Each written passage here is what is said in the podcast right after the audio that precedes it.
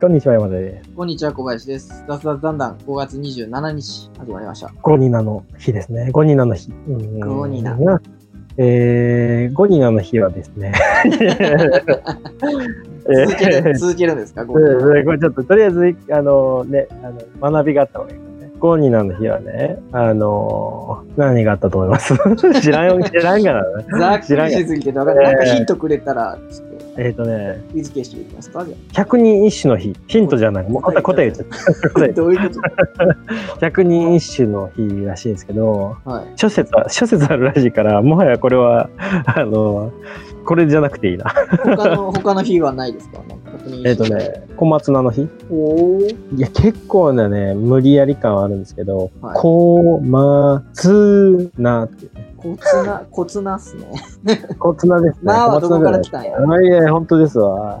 あとね、今日水曜日じゃないですか。はい。5月の最終水曜日はね、世界カワウソの日らしいです。へー。カワウソがなんかしたんですか？いや、なんでカワウソの日かどうかはね、今のところね、ここには載っていません。すいません。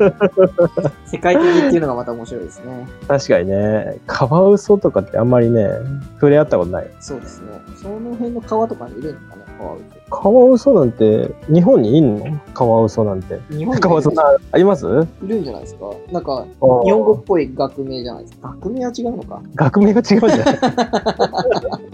それはまた別なんでしょうね。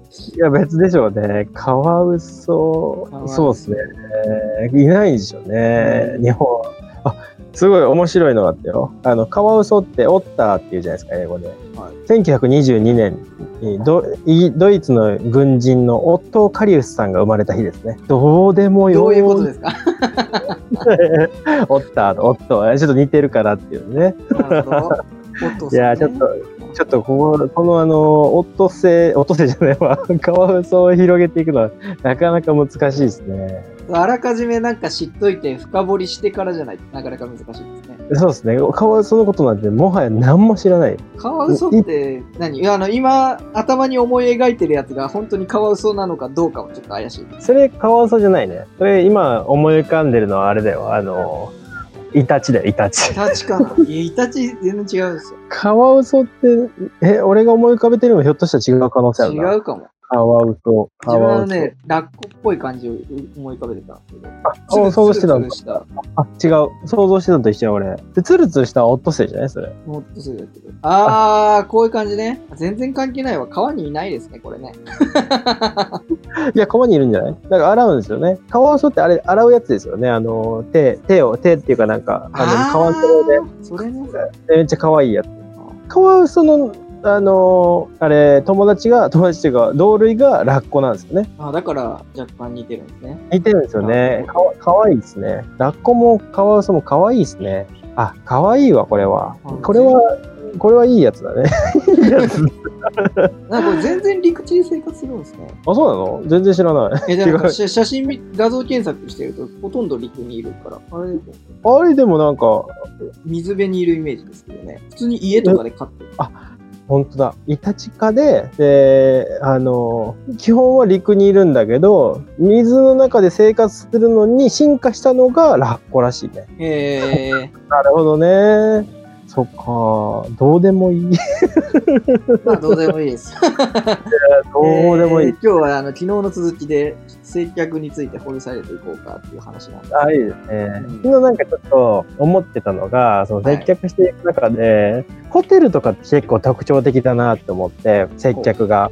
なんか、ホテルって、言うたら、あの、何、モーテル的な、アメリカの、なんか安モーテル的なところって、本当にもうお金払って、鍵ポンって投げられて、その鍵で開けて、で、泊まって、出てっていう、もうほぼほぼ、あの、何流れ作業みたいな、はい。ものもあれば、それこそね、高級ホテルみたいな感じで、お客様みたいな、もう行った瞬間に山田様みたいなね。うん。で、電話、それこそ、ルーム、部屋のね、あのー何？あの電話からロビーとかに、ロビーじゃないわ、何？あの、フロントとかに電話したら、山田様、何かご用でしょうか？みたいな。なんで山田ってわかる？みたいな。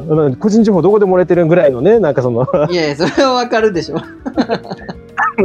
きめの細やかはい。きめの細やかなね、あの、接客から、結構ホテルもいろいろあるなと思って、結構あそこに接客のいろいろが凝縮されてるんじゃないかなと思ったんですけど。ね、あの、泊まったことあるかわかんないですけど、あの、変なホテル。っあ、変な。て知ってます変なホテル。なんかあの、一時期話題になった。はい、もともと話題になったあれなのかな？ハウステンボスのところに、あの、隣接されたホテルで、なんか自動化が有名になっていて、で、なんか、あの、それこそフロントから、何、な、あの、ルームサービスかな。結構いろんなところで自動化されてるんですよね。うんで、自分が泊まったのは、あの福岡のところだったんですけど、はいまあ、何がすごいって、とりあえずフロントに人がいないだけじゃなくて、フロントに恐竜がいるんですよね。恐竜が。いや、別にいらんやんって。で、恐竜が本物ではないですね。いや、おかしいでしょ。会話おかしいでしょ。いるかいって。本物じゃないんですけど、まあ、本物に結構近い、いや、見たことあるんかいっていうね。ジュラシックパークでしか見たことないわ。あのジュラシックパークのあの恐竜的なやつがはい、フロントに2匹いるんですよ。おーで、なんかもう普通にあの、ハリボテなのかなと思って近づいていって、で、あの、恐竜の前になんかあの、ああれがあるんですよね。あの、タッチパネル的なやつがあって、はいでタッチパネルを押そうとした瞬間に恐竜がすげえ話しかけてくる。でもそこはもうエンターテインメントになってるんですよね。その、恐竜の言語かなんかで話しかけてくるか？ジャパニーズですね。ジャパニーズなんですね。なんなら言語選択ができる感じですよ。有能な恐竜ですね。そうですね。4カ国ぐらいにあの話し分けてくれるんですけど、まあその恐竜いいらないって、まあ、タッチパネルで全て済むんだけど、うん恐竜が話すことによってエンターテインメントの要素を入れて、で、なんか、なんかあった時に、その恐竜に話しかけたら、恐竜が答えてくれるんだよね。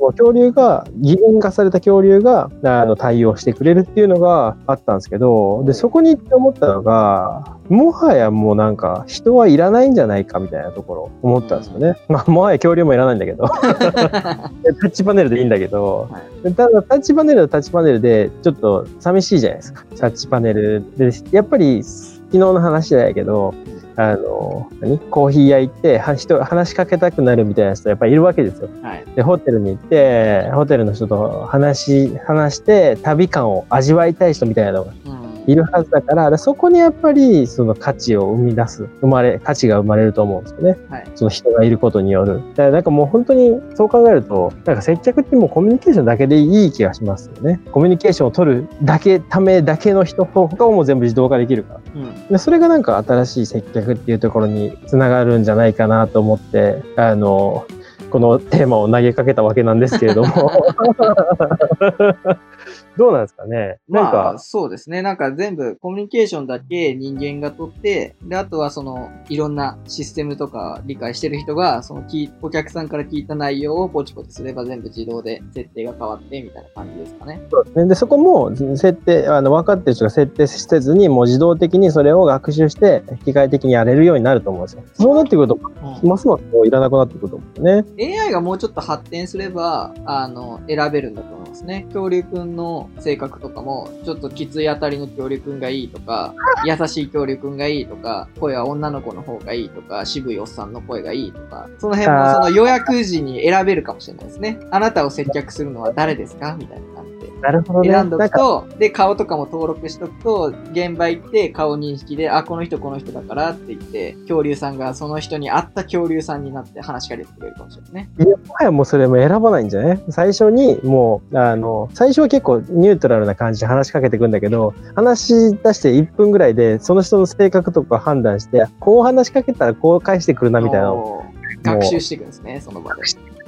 今なんか話してて、あの、宇宙兄弟出てきたあの、何？あ、まだ言ってないな。まだネタバレなのかこれいやいいですよ、いいですよ。なんかあの、兄弟、宇宙、月に行った時に、はいあの、ロボットがいるんですよねう。んサポートロボット的な。はいで最初普通のニュートラルな話し方だったのが、その主人公のムッタの性格をはい読み取って、すごい突っ込んでくるようになったんですよね。なんか、バカにしてくるようになったんですね。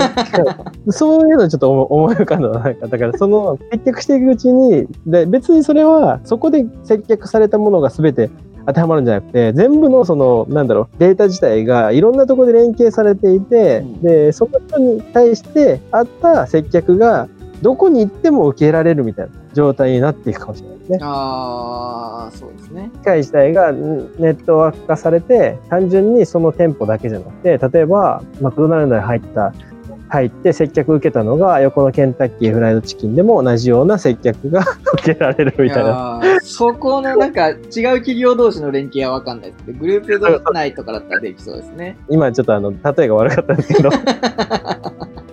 そうなっていて。こうなっていくと、それはそれで、なんか、人が入るところがどんどん減っていきそうな気がしますけどね。減っていきそうですね。まあそれを楽しいと感じるか、でもやっぱり人がいいっていう人もいるんでしょうね。まあね、あとは出会い、まあ、めったにないと思うんですけど、そういうところでも出会いを求めてる人もいるかもしれないですよね。なんか、あそこの店員さんと話したいから、みたいな。ああ、それでいくと、企業の受付嬢さんはずっと人間かもしれないですね。なるほどね。あえて AI とかにせずに、綺麗なお姉さんをずっと置いとくっていう可能性はあり得ますね。ああ、そこで、あの、その企業に対してのイメージをアップしていくっていうことですね。うんああ、なるほどね。あそこの、で、例えば、あの、お客さんとかが、そう、なんか別に行く必要ないのに、わざわざ来てくれるみたいなね。そうそうそう。ああ、別に何も営業してないのにお客さんが寄ってくるみたいなね。そういうことで、そういうことですよね。そういうことですね。そういうことですね。ああ、まあでもそれはあるかもしれないな。うんうん。受付所。出会いね。そ、れでいくと出会いの可能性がだいぶ減ってくるんですね。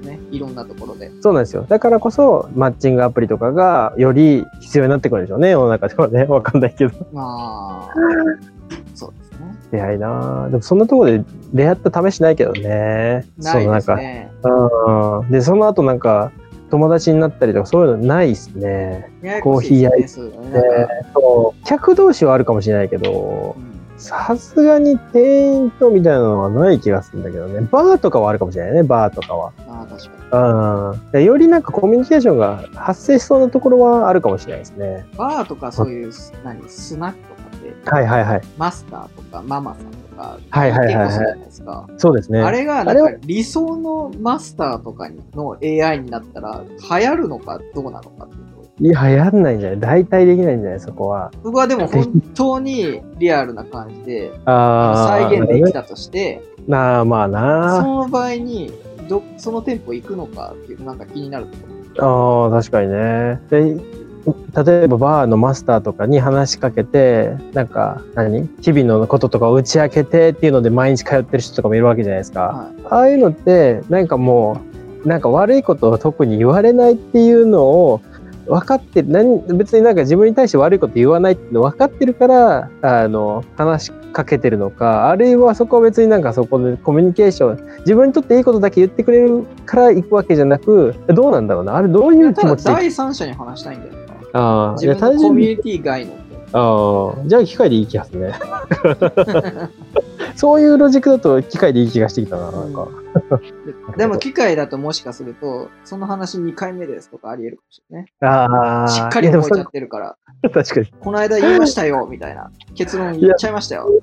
でそれは別にバーのマスターも同じじゃない？いや、こいつ何回言うねん？みたいな。あるじゃないですかね。でそこは機械も学習して言ったらダメっていうのをちゃんとインプットされてるんですよね。うん2回目ですって言ったら、この人はダメ、なんかその傷つくからっていうのをちゃんと事前にインプットされていて、そう返さないようになってるのね。ああ、これなんか面白いですね。なんかその、ホストとかホステスとかって、なんかこういう,、人がいるよみたいな看板の人とかいるじゃないですか。いますね。AI とかの看板の AI とかいるかもしれない。でいろいろ、その性格をチューニングされてて、ああ、なるほどね。うちの店には、あの、なんちゃらくんがおる。ああ、でもそういうのはなんか差は、差別化はできそうですよねそ。うなんか全部が全部同じようにならないと思うから。もしそうなった時にいいところは、今のバーとかってマスター一人しかいないとか、いないですね。カウンターが例えば6席あったとして、全員が全員マスターと喋れるわけじゃない。ああ、確かにね。それが AI にうんなったら1対1で全員喋れる可能性がある。あなるほ同じ、ねほぼ同じマスターを再現してる人と、人じゃない、AI と個別で話せるから、それはいいのかもしれない。ね。あ。あとはまあ、その頃になったらもう、その作る技術とかもね、バーのマスターと同じぐらいに作れるはずだから、もう、ブレなく、あ同じような味で、しかも、話す相手も完璧に、あの、チューニングされ、チューニング、チューニングされ、それはそれで、なんか、あの、何みんなハッピーになりそうだね。ああ、今それで聞いてて思ったのが、なんか、うん。あの、そのコミュニケーション以外のところ、例えばバーで、コミュニケーション以外のところって言ったら、その、えっ、と、カクテル作ったりとか、お皿洗ったりとか、いろいろあるわけじゃないですか。うん。そういった作業が全部機械になってしまった場合、逆にそれはそれで間の取り方が難しいのかなって。お客さんも店員さんも、なんか、確かにね。何にしますかって言って、何々ですって言って、分かりましたって言って、作ってる間って、話す、話しかける時もあるけど、基本的には無言でその、お互い作ってる空間を楽しんでたりするわけ。確かに、それはあるかもしれない。その時間が、機械がその、作ってたら、マスターも、なんかポケット使ってるだけじゃないですか。確かにね。そうなんか、あの、ぽーっとしてるよね。で、話しかけたら変な空気が流れるっていう。そう。そう思うとなんか、全自動もそれはそれで違うかもしれないですね。あーまあ、とはいえ、なんか、それって別にここ、何 ?50 年ぐらいでできた文化じゃないけど、なんか、あの空間じゃないですか。雰囲気じゃないですかう。ん。それがそうなった時にまた新しいその何？作法じゃないけど、あの、あ流れができ、プロセスができるんじゃないかな。わかんないけど。ーなるほどね。そう機械化、そう考えるとでもまあ、機械化されていくと、なんか、面白みはなくなっていくかもしれないね、どんどん。例えばその職種目指してやっていくこともなければ、だからやる、やりたいことが全部自動化されている世の中だと、やりたいけど、もう自動化されてるから自分やる必要がないっていうことにか溢れ返っていって、だんだんその職業選択できなくなっていく可能性ありますよね。だから必要性で考えたらダメってことですよね。そうそう。だからもう何もやる、やらなくていいから結局ゲームしとくか、みたいな話になりかねないよね、これ。うんうん。まあ、それがそういう世界になっていく可能性はなくはないと思うけど。そうですね。まあ、ザッザッとしてきたんで、雑雑したね。雑雑したよ。ありがと今日はこの辺りでということで。うございます。ありがとうございます。でも楽しんでいきましょう。